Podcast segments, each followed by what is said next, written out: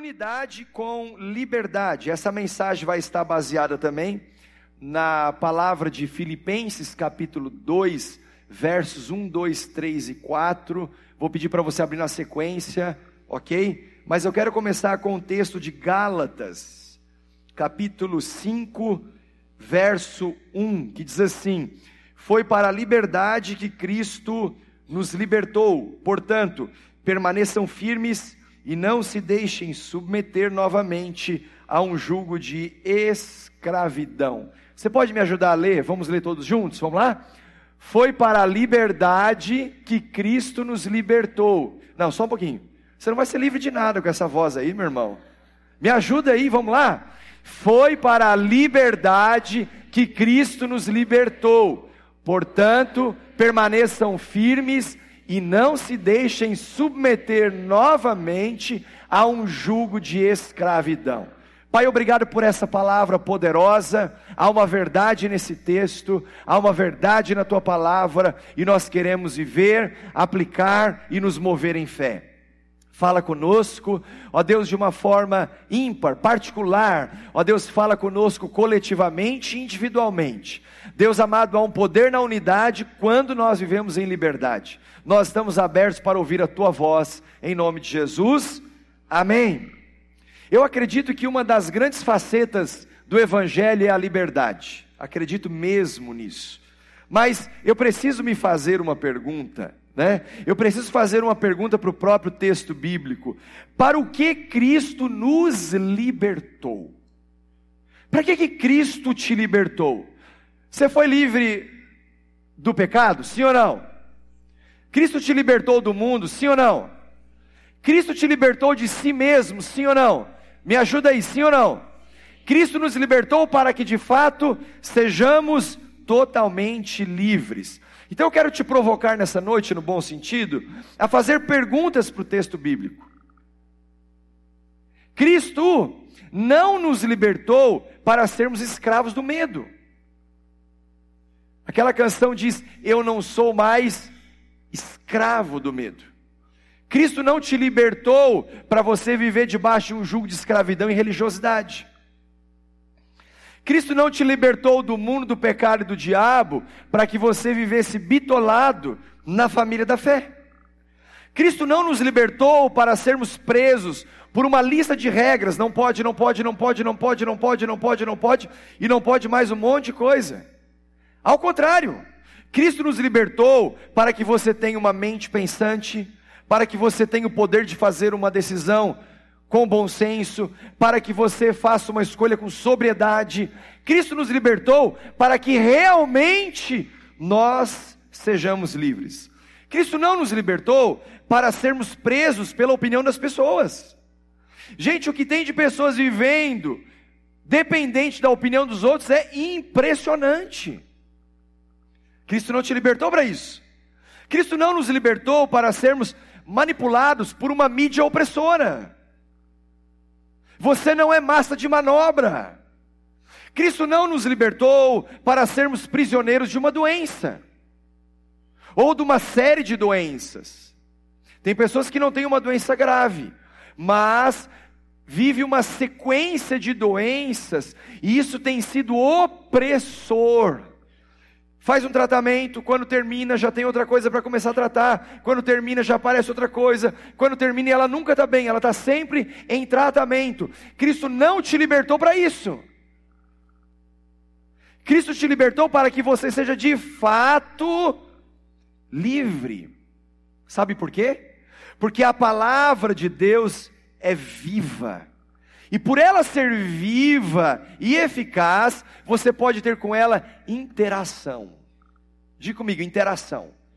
Quantos aqui interagem com a Bíblia? 22 pessoas. Se você fizer uma pergunta para um livro de autoajuda, as pessoas vão dizer: esse camarada está falando sozinho. Por quê? Porque um livro de autoajuda, ele é só uma letra, ele não pode interagir com você. Agora, se você fizer uma pergunta para a Bíblia, ela é viva e ela tem resposta, ela fala com você. Quando você abre a Bíblia, saiba, a boca de Deus está aberta para te dar uma palavra, para te dar uma direção, para te trazer uma solução, para te dar um livramento, para te fazer boas escolhas. Ela é viva. Então, além de viva, a Bíblia é eficaz. Coloque em prática e tudo ficará bem. A Bíblia é viva, além de viva, ela é eficaz. Se você aplicar os princípios dessa palavra, olha para mim, ei, tudo vai ficar bem. Inclusive, quando você passar por dia mal, Deus tem um livramento para você. Quando você passar pela prova, Deus vai estar com você. Quando você enfrentar as crises, as adversidades, quando você for perseguido, saiba, Cristo estará com você. Então, além de viva, ela é eficaz, coloque em prática e tudo vai ficar bem. Dá uma cutucada no seu irmão, diga para ele assim: viva a Bíblia e tudo vai ficar bem. Aleluia! Ei, meu irmão, você tem liberdade para perguntar, inclusive, por que esse texto está ali? Acabamos de ler um texto. Por que, que esse texto está ali? A Bíblia não tem problema de autoestima. Deus não tem problema de autoestima. Você tem liberdade para perguntar, inclusive, o que ele quis dizer com isso. O que o autor quis dizer com isso, movido e inspirado pelo Espírito Santo. E mais, redescubra a verdade que já estava ali você já não tinha, não tinha percebido, fazendo o link com a mensagem do domingo passado. Para quem ele foi escrito? Isso foi para mim? Sabe, às vezes as pessoas dizem assim: Ah, se o meu marido, hoje foi tudo para ele, a mensagem foi tudo para ele, pena que ele não veio. Se você veio, sabe, ela é para você, ela é para você. Você pode fazer perguntas porque tem liberdade, inclusive para dizer: Isso tem alguma coisa a ver comigo? De que forma eu devo aplicar? Perguntas que você pode interagir com a Bíblia e saiba, há respostas. E assim por diante. Então não foi para uma outra coisa que Cristo nos libertou, e sim para realmente usufruirmos desta liberdade. Eu pastoreio pessoas livres. E o maior desafio é pastorar, pastorear pessoas livres. Essa é uma casa de pessoas livres, livres para pensar, livres para ir, para vir, livres para estar, para não estar, livres para fazer, para não fazer, livres para dizer sim, livres para dizer não. Agora, quando eu olho para um texto como esse, Lucas 9, 51 a 56, olha só que interessante esse texto. Aproximando-se o tempo em que deveria, em que seria levado aos céus, Jesus partiu resolutamente em direção a Jerusalém e enviou mensageiros à sua frente. Indo eles, entraram num povoado samaritano para lhe fazer os preparativos. Mas o povo dali não o recebeu, porque se notava que ele se dirigia para Jerusalém. Ao verem isso, os discípulos Tiago e João perguntaram: Quais os discípulos que perguntaram? Tiago e João. Quem era Tiago e João? Era a turminha de Jesus, era o Pedro, Tiago e João. Era a turminha que andava sempre colada com Jesus. Eles tinham muita unidade. E Tiago e João perguntaram: Senhor, queres que façamos cair fogo do céu para destruí-los? Mas Jesus, voltando-se, os repreendeu, dizendo: Ei, vocês não sabem de que espécie de espírito vocês são, pois o filho do homem não veio para destruir a vida dos homens, mas para salvá-los, e foram para o outro povoado. É interessante quando o ambiente de liberdade te coloca em situações difíceis. Jesus estava aqui numa situação difícil. Por que, que ele estava numa situação difícil? Porque ele estava precisando discernir, diga comigo, discernir o espírito da pergunta. Você tem que discernir o espírito da fala. Você tem que discernir a motivação de quem está interagindo com você. E era o que Jesus estava fazendo. Gente, pensa a cabeça de Jesus. Pessoal, nós vamos para lá, tá bom? Eu vou mandar vocês na frente. Prepara tudo. Já já eu chego. Já vai gerando expectativa nas pessoas, porque a expectativa gera o mover, já vai dizendo que nós vamos chegar e o milagre vai acontecer. Eu vou passar por aqui, eu vou curar o cego, eu vou curar o surdo, eu vou curar o coxo, eu vou libertar o oprimido, eu vou libertar o endemoniado, eu vou passar por aqui fazer uma, uma grande obra. E aí os discípulos foram, começaram os preparativos, e ele estava dizendo: gente, olha só, Jesus está chegando, vai criando uma expectativa no seu coração, a hora que ele passar, tudo vai mudar. E Jesus interagindo com seus discípulos, e de repente o pessoal não quis, foi embora, virou as costas. Aí o que, que o Tiago e o João fizeram? Vocês estão pensando que vocês não sabem quem está vindo aí, só um pouquinho. Jesus, eu tenho uma ideia. Vamos fazer o seguinte: deixa com a gente. Eu vou mandar fogo do céu e nós vamos acabar com essa história. Sabe quando os amigos diziam no colégio: Olha, depois, quando terminar a escola, a gente se encontra lá no final. Eu e a minha turma nós vamos te pegar. O Tiago João estava dizendo assim: Olha, Jesus, fica tranquilo nem te incomoda, deixa comigo. Nós vamos mandar vir fogo do céu. Afinal de contas, nós já temos uma caminhada juntos, temos liberdade um com o outro. Aprendi o poder do céu, então nós vamos mandar vir fogo e acabar com essa história. E Jesus olha para eles e falou assim: Ei, ei, com quem que vocês aprenderam isso? Quem foi que ensinou isso para vocês? Eu não fui. Não, não, não, não, não. E aí Jesus fala assim: gente, de que espírito vocês são? O que está movendo, motivando essa atitude intempestiva que vocês estão tendo? Meu irmão, Tiago e João só estavam tomando as dores de Jesus. Que mal isso teria? Muito mal. Sabe por quê? Porque eles falaram exatamente, presta atenção aqui em mim, exatamente o que a alma de Jesus queria ouvir. Ah, eles falaram exatamente a, a, a, a, forma que poderia massagear o ego de Jesus. Eles disseram: não, eles viraram as costas para você, então deixa com a gente, nós vamos mandar fogo do céu. E Jesus poderia ter dito assim: ah, vocês realmente são os meus melhores amigos. Ele olha e diz assim: gente, de que espírito vocês são? Nós estamos caminhando junto.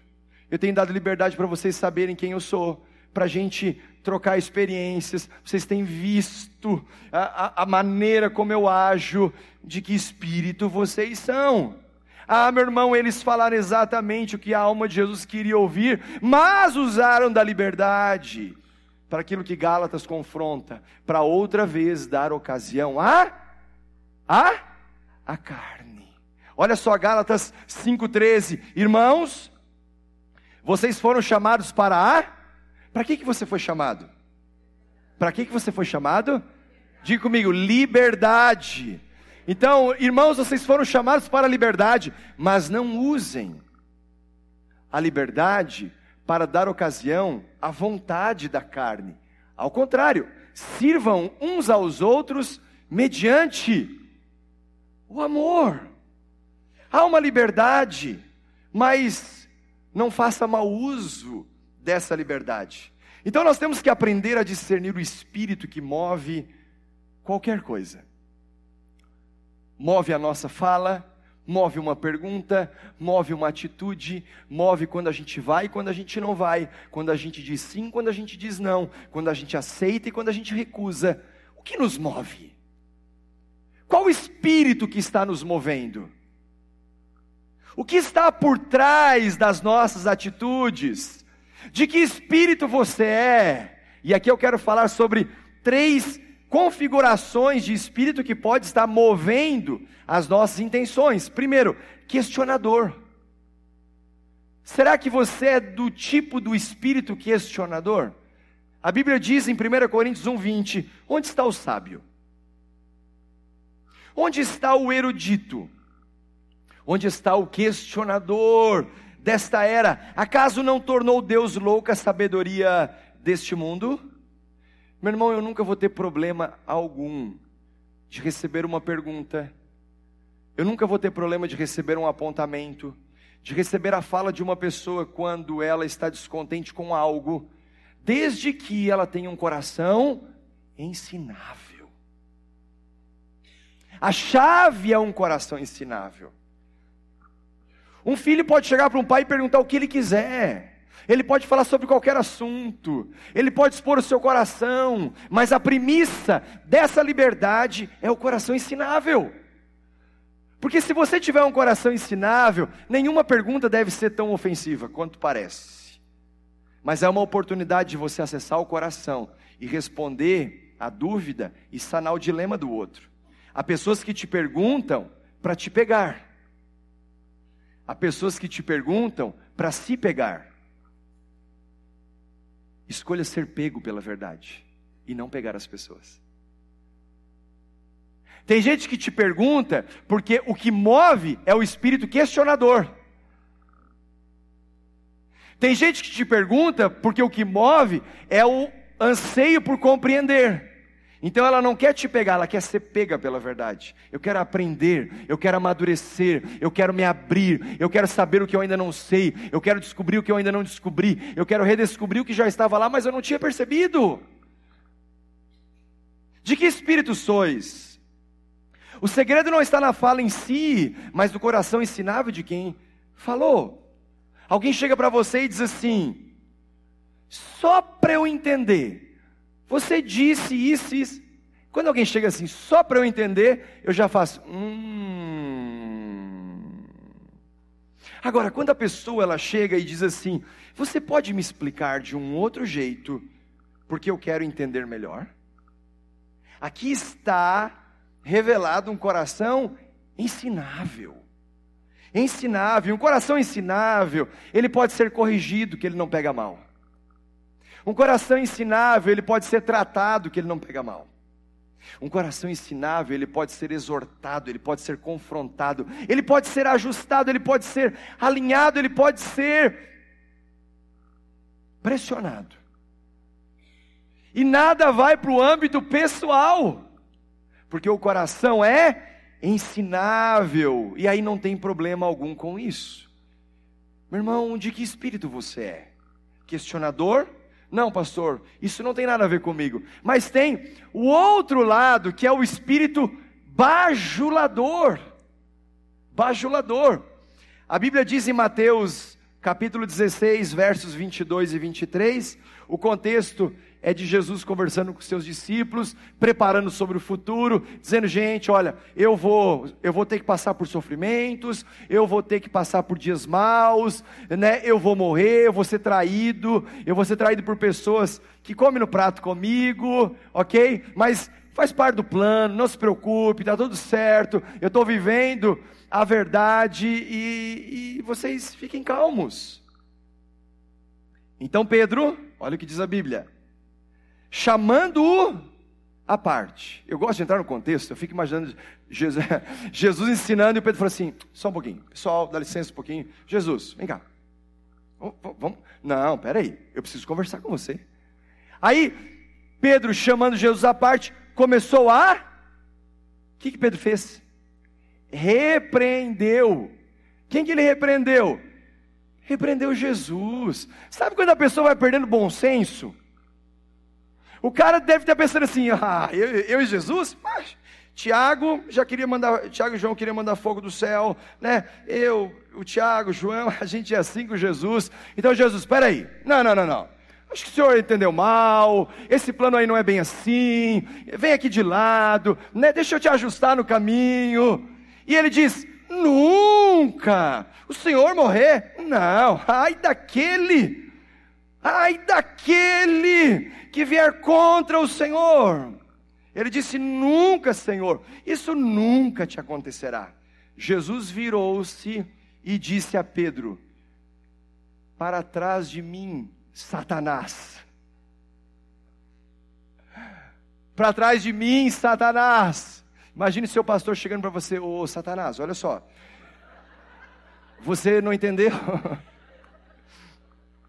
Ai, ah não, aí não dá mais. Eu vou sair dessa igreja. Eu sempre achei esse pessoal tudo exibido mesmo. É, não é assim? Aí Jesus chega para o Pedro e fala assim: Ô Satanás, deixa eu te falar uma coisa. Não, não dá aquela ideia que Jesus vai para cima do cara e fala: Para trás de mim, Satanás. Mas, gente, olha qual o contexto que Jesus falou isso. Quem não gostaria de ouvir de um Pedro dizendo: Não, o senhor não precisa passar por isso. Não, o senhor não precisa sofrer. Que isso? O senhor é tão bom. Só faz coisa boa. Só ajuda os outros. Faz milagres. Se doa tanto. Imagina!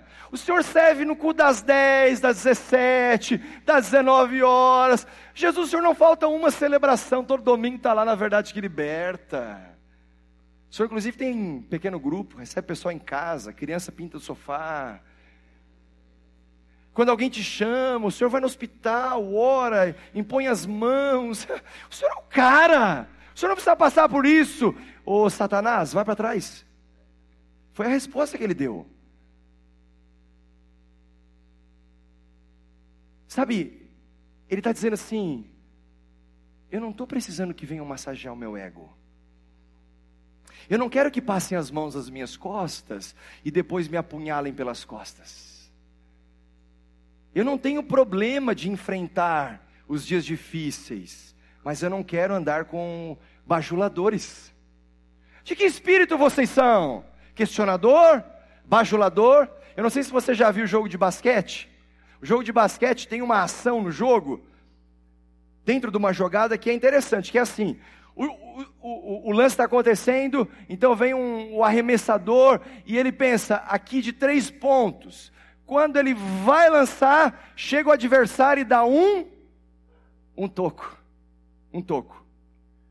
Alguém vai dar uma enterrada, pega a bola e o outro chega aí, dá um toco. Então essa é a expressão, um toco. Sabe, ah, Tiago e João estavam dizendo: gente, nós vamos aqui, nós vamos preparar, Jesus está chegando. E aí o pessoal diz: não, nós não queremos esse Jesus. Como é que é? Nós vamos mandar fogo do céu, Jesus. Olha só, o lance de três pontos. Toco. É o que Jesus dá neles. Jesus deu um toco neles. Falando assim: Ei, de que espírito vocês são? Aí vem o Pedro, que era da turma, liberdade. A gente está andando juntinho. Aí ele vem para dar aquela cravada, sabe aquela enterrada? Ele vem com a bola, né? Jesus, o Senhor, jamais nós vamos ver o Senhor sofrer. Para trás de mim, ô Satanás, toco. Ei, escute, nós temos que aprender a levar toco e não ficar chateado. Hum, nós temos que aprender a levar toco e não ficar de mal com as pessoas. Nós temos que levar os tocos e saber que não é pessoal. Nós temos que levar o toco porque a liberdade não pode comprometer a unidade. Temos tanta liberdade para ir, para vir, para perguntar, para desperguntar. Mas quando a gente leva um toco, nós não podemos perder a unidade. A unidade. Qual a configuração desse espírito bajulador? Ele fala o que você quer ouvir quando precisava ouvir outra coisa. Espírito bajulador, ele vai dizer exatamente o que você queria ouvir, mas não o que você precisava ouvir. Compra a sua amizade, porque percebeu que ela tinha preço. Se você está para negócio, não importa o preço, o diabo paga. Ei, presta atenção nisso. Se você está para negócio, não importa o preço, o diabo paga. O diabo paga. Configuração do espírito bajulador age em sua defesa, mesmo se você estiver errado. Ele não é pela verdade, ele é por você. Inimigo de um amigo meu é inimigo meu também. Hum, isso aqui é uma coisa que você precisa discernir. Porque se o inimigo é inimigo do seu amigo, não necessariamente ele tem que ser seu inimigo.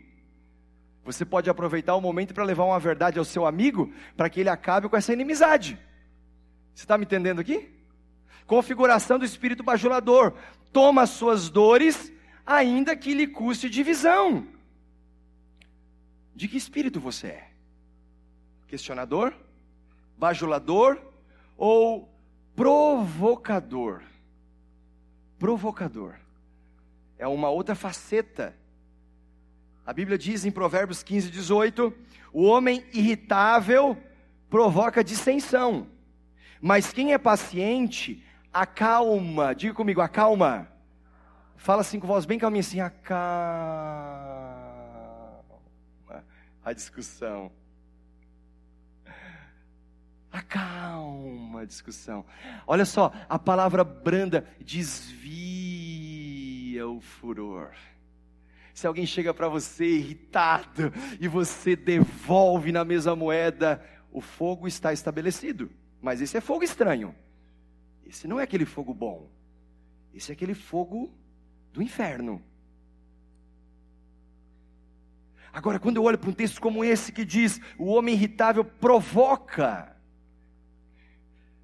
Quando eu penso em provocação, eu me lembro daquela expressão: ei, não cutuca a onça com com vara curta. Por quê? Vai que a onça está umas duas, três semanas sem comer nada. Essa é a moral do ditado. Não cutuca a onça com vara curta. Tem gente que fica provocando, provocando, provocando, provocando, provocando, provocando. Sabe aquele cara que vai fazendo, ah, é, é brincadeira, e brinca aqui, brinca ali, brinca lá, brinca lá. E o outro está dizendo, para, ele está brincando, brincando, brincando. Aí de repente o outro, que é a onça, três semanas sem comer, rau! Aí ele fala assim: Ô, oh, não sabia nem brincar. Seu cara, você está três semanas pegando no pé do camarada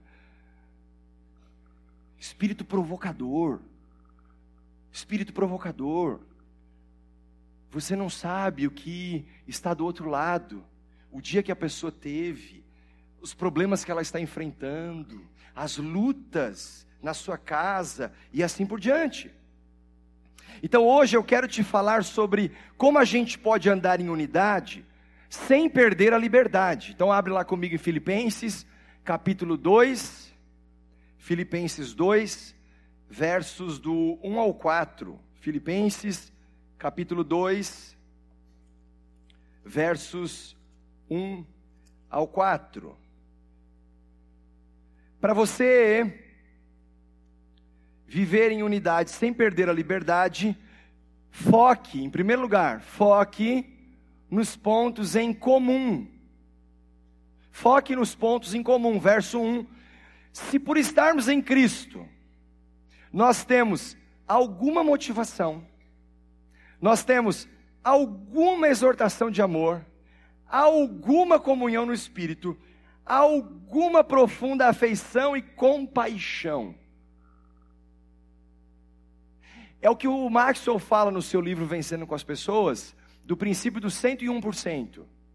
O que, que é, qual é o princípio do 101%? Então está eu e Marcelo aqui. Nós concordamos em 1% de tudo que nós fazemos ou convivemos. Então, os outros 99 não. Nós pegamos 100% dos nossos esforços e empregamos o 1% e vamos fazer dar certo nesse ponto em comum. Princípio do 101%. E aqui o texto diz: se por estarmos em Cristo, quantos estão em Cristo aqui? Levanta a mão. Você está em Cristo? Amém ou não amém? Será que nós temos alguma motivação? Será que a gente que discorda de várias coisas, por exemplo, temos a motivação de agradar a Deus? Se nós tivermos a motivação de agradar a Deus, pronto, é suficiente para viver em unidade. O casal que está vivendo um tempo de crise, de conflito, tem alguma motivação? Sim, nós queremos agradar a Deus. A gente não está tendo uma boa comunicação. Inclusive, ontem nós tivemos o curso cinco, cinco Linguagens do Amor, foi poderoso. A gente não está conseguindo falar linguagem de amor um do outro, mas a gente quer agradar a Deus. Tem uma motivação nisso? Sim. Então, gente, é suficiente para dar certo para viver em unidade, para não romper. Será que nós temos alguma exortação. A palavra exortação tem na sua raiz o mesmo que encorajamento. Eu vou te exortar, peraí, será que por nós estarmos em Cristo, eu posso te encorajar a tentar outra vez? Será que eu posso te ajudar a levantar? Será que tem alguma coisa que eu possa estender as mãos e te tirar dessa condição? Porque eu não quero te ver assim. Sim, se você me ajudar nisso, ok, então é suficiente para nós andarmos em unidade. Foque nos pontos em comum. Se você tem um filho adolescente e percebe que ele está cada vez mais se distanciando, se distanciando, se isolando, vivendo o seu mundo, você, ao invés de ficar o tempo inteiro batendo nos pontos de divergência, escolha um ponto em comum, foque nele e traga novamente o coração para si. Essa é uma chave de resgate para se viver em unidade, sem perder a liberdade. Será que nós temos alguma comunhão no Espírito por nós estarmos em Cristo? É o que o texto está dizendo. Sim, nós, nós temos um alinhamento, nós temos uma comunhão, nós continuamos em oração, nós nos movemos por fé, nós continuamos congregando. Uau, temos uma comunhão no Espírito. Ok, pronto, suficiente para a gente focar no ponto em comum e viver em unidade. Será que por nós estarmos em Cristo nós temos alguma afeição? Será que nós temos um pouco de carinho que sobrou, empatia, que é se colocar no lugar do outro? Será que nós temos algum tipo de gratidão, afeto? Então eu paro para lembrar, talvez a gente teve pontos difíceis na caminhada, mas eu lembro de quando um dia nós vivemos bons momentos. Será que esses bons momentos eles podem ser lembrados, trazendo a lembrança o que nos dá esperança, para fazer desse, dessa afeição um ponto suficiente para a gente viver em unidade? Isso é poderoso. Em outras palavras, meu irmão, Deus continua odiando o divórcio.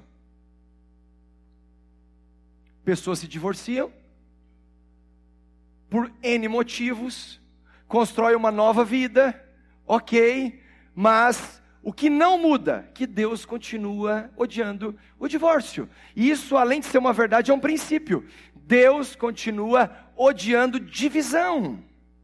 Ainda que teve momentos, se você olhar Atos 1:8 e vai ver a Bíblia dizendo, olha, vocês ficam tudo juntinho aqui, porque vai vir o, o Espírito e vocês vão vão viver algo sobrenatural. Aí você inverte, vai para Atos 8:1 e vê Deus dispersando a turma. Tudo tem um propósito. Mas ele sempre espera com que a gente supere as divergências e viva em unidade. Quantos estão comigo aqui? Amém? É mais ou menos assim, lá no fundinho, lá no fundinho, lá no fundinho, lá no fundinho, lá no fundinho. Você espreme, espreme, espreme. Será que sobrou alguma coisa que a gente pode focar e fazer dar certo? Será que tem algum ponto em comum que nós podemos escolher olhar e, e priorizar em detrimento aquilo que nós, nós já sabemos que não concordamos. Unidade. O poder da unidade. De que espírito você é? Em segundo lugar, seja você, mesmo na diversidade. Seja você. Não queira ser o outro. Verso 2 de Filipenses capítulo 2 assim: completem a minha alegria. Já está tudo bem, eu já estou feliz pelo que eu estou vendo, mas, amiga, seja plena, né? Seja plena, amiga. Completem a minha alegria. Plenitude. Plenitude. E aí diz assim: completem a minha alegria tendo o mesmo modo de pensar, o mesmo amor, um só espírito e uma só atitude.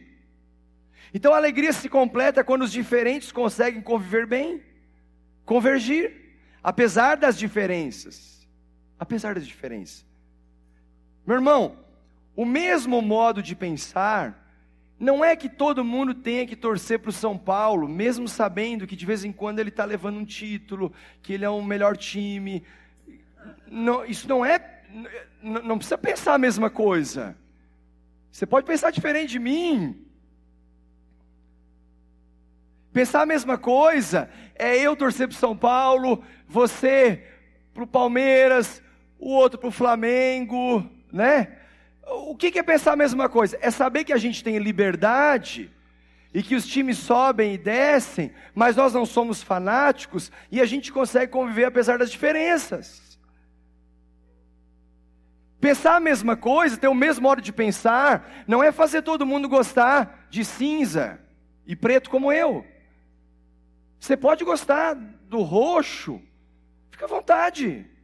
Desde que você não me obrigue a usar o roxo, nós podemos conviver em paz. Pensar a mesma coisa, não é você, todo mundo vestir é, é, G, todo mundo calçar 40, isso não é pensar a mesma coisa, isso é controle. Cristo nos libertou, não para que a gente viva bitolado no mundo religioso, não, para que você ouse pensar que é possível ser diferente e ainda assim manter a unidade. Então, quando você descobrir quem é, jamais vai querer ser outra pessoa. Tem tanta gente querendo ser o outro, porque ele viu na rede social que no perfil do outro, o outro é tão legal, o outro é tão bacana, ele frequenta os lugares que você gostaria de frequentar, mas você não sabe o que ele se passa por trás das telas. Então, o dia que você descobrir quem é, jamais vai querer ser outra pessoa. Eu sou casado com uma pessoa tão diferente de mim. Tão diferente. Nosso filho, em junho de 2017, nós fomos fazer uma tomografia por conta de um, um possível quadro de sinusite. E já tínhamos feito e não tinha aparecido. E aí a gente.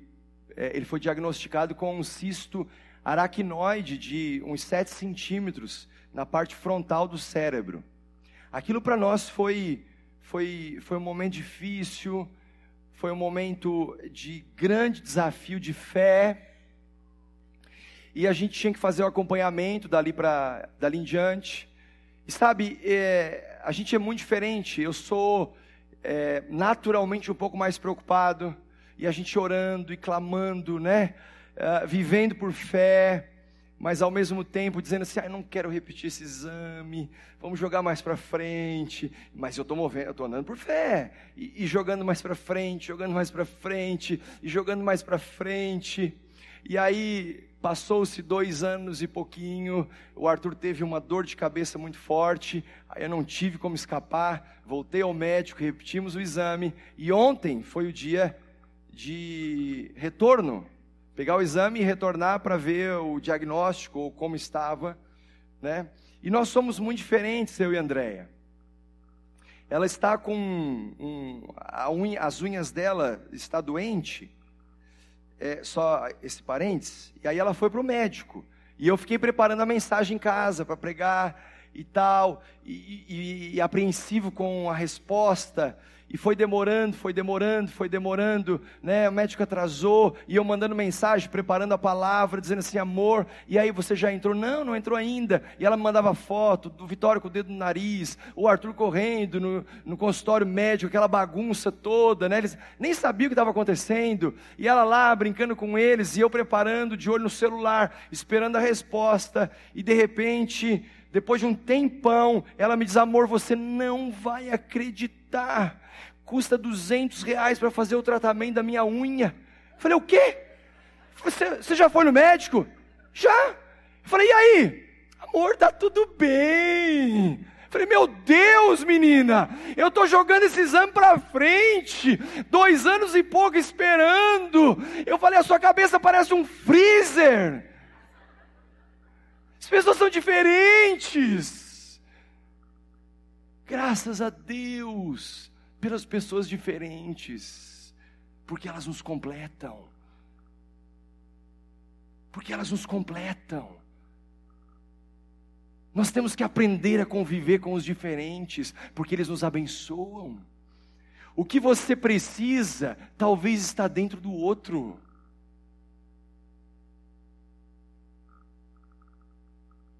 Três, considere as pessoas e seus valores. Só fechando um parênteses, né? O médico disse que o Arthur não precisa mais nem de acompanhamento, porque graças a Deus já está com todo o livramento aí de Deus e eu celebro isso com você também como família. Amém? Então considere as pessoas e seus valores. Verso 3: Nada façam por ambição egoísta ou por vaidade, mas humildemente considerem os outros superiores a vocês mesmos. Hum. Considerar os outros superiores é um princípio poderoso de unidade. Poderoso. Porque ao mesmo tempo que você considera o outro superior a você mesmo, você tem a oportunidade de ser você, com as suas preferências, com seus gostos. Você saber que a religiosidade está nos olhos de quem vê. O julgamento está nos olhos de quem vê. Então você pode ser livre do espírito provocador, do espírito bajulador e do espírito questionador, para viver movido pelo Espírito Santo de Deus. Seja livre para continuar gostando do que você gosta, sem problema algum, para ser quem Deus te chamou para ser, desde que não fira os valores da palavra de Deus, desde que não fira os valores do outro. Seja você, mas não esqueça, considere as pessoas e seus valores. E para terminar, para você viver em unidade sem perder a liberdade. Cuide dos interesses alheios. Cuide dos interesses alheios. Verso 4: Cada um cuide não somente dos seus interesses, mas também dos interesses dos outros. Deus não nos chamou para cuidar da vida dos outros. Deus nos chamou para cuidar dos interesses alheios. Diferente. Cuidar dos interesses alheios é quebrar com a síndrome egoísta que nós somos tentados a viver somente para nós, para nós, para nós, para nós, para nós. Me dá, me dá, me dá, me dá, me dá, me dá. Tudo é para mim, para mim, para mim, para mim, para mim. Então, quando eu olho para a palavra é, que diz: cada um cuide, não somente dos seus interesses. Uma nova semana está começando. Eu sei que você está vendo o que você tem de desafio pela frente. Você está preocupado com seus interesses. Você se esforça para conquistar aquilo que é de seu interesse. E não há nada de errado nisso. Continue faça. Mas não se esqueça que tem mais gente nesse mundo. Não se esqueça que tem pessoas que têm os seus interesses, que talvez precisam da sua ajuda, uma, da sua mão estendida, da sua oração. da sua presença, de um conselho, de uma mentoria, de um abraço e assim por diante.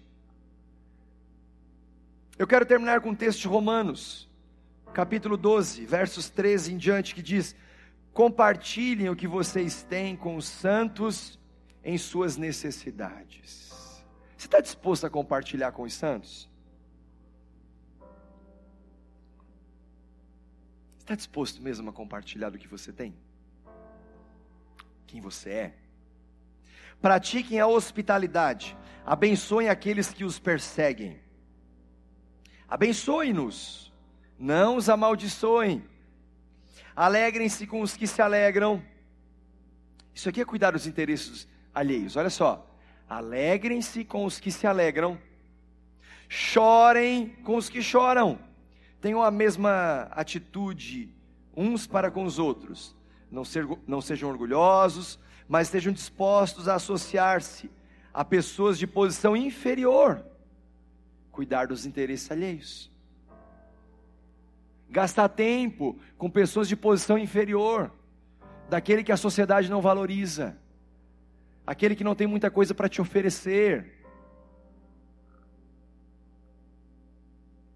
Não sejam sábios aos seus próprios olhos, não retribuam a ninguém mal por mal, procurem fazer o que é correto aos olhos de todos, façam todo o possível para viver em paz com todos. Amados, nunca procurem vingar-se, mas deixem com Deus a ira, pois está escrito: Minha é a vingança, eu retribuirei. Diz o Senhor, ao contrário, se o seu inimigo tiver fome, dele de comer, se tiver sede, dele de beber, fazendo isso você amontoará brasas, brasas vivas sobre a cabeça dele. Não se deixem vencer pelo mal, mas vençam o mal com o bem. Aleluia. Quero orar com você, fica de pé. Unidade com liberdade. Podemos viver juntinhos, mesmo sendo tão diferentes porque juntos nós somos melhores, porque juntos nós somos mais fortes, porque juntos nós vamos mais longe. Você pode repetir isso comigo? Juntos nós somos melhores, juntos nós somos mais fortes, e juntos nós vamos mais longe.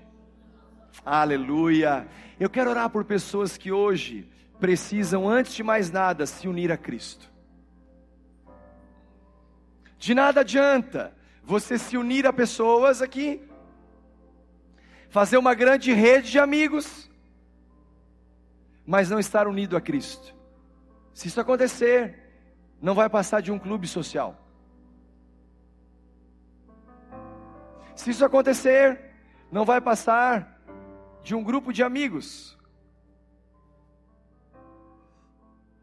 Mas em primeiro lugar, você precisa estar unido a Cristo, que é o autor e consumador da sua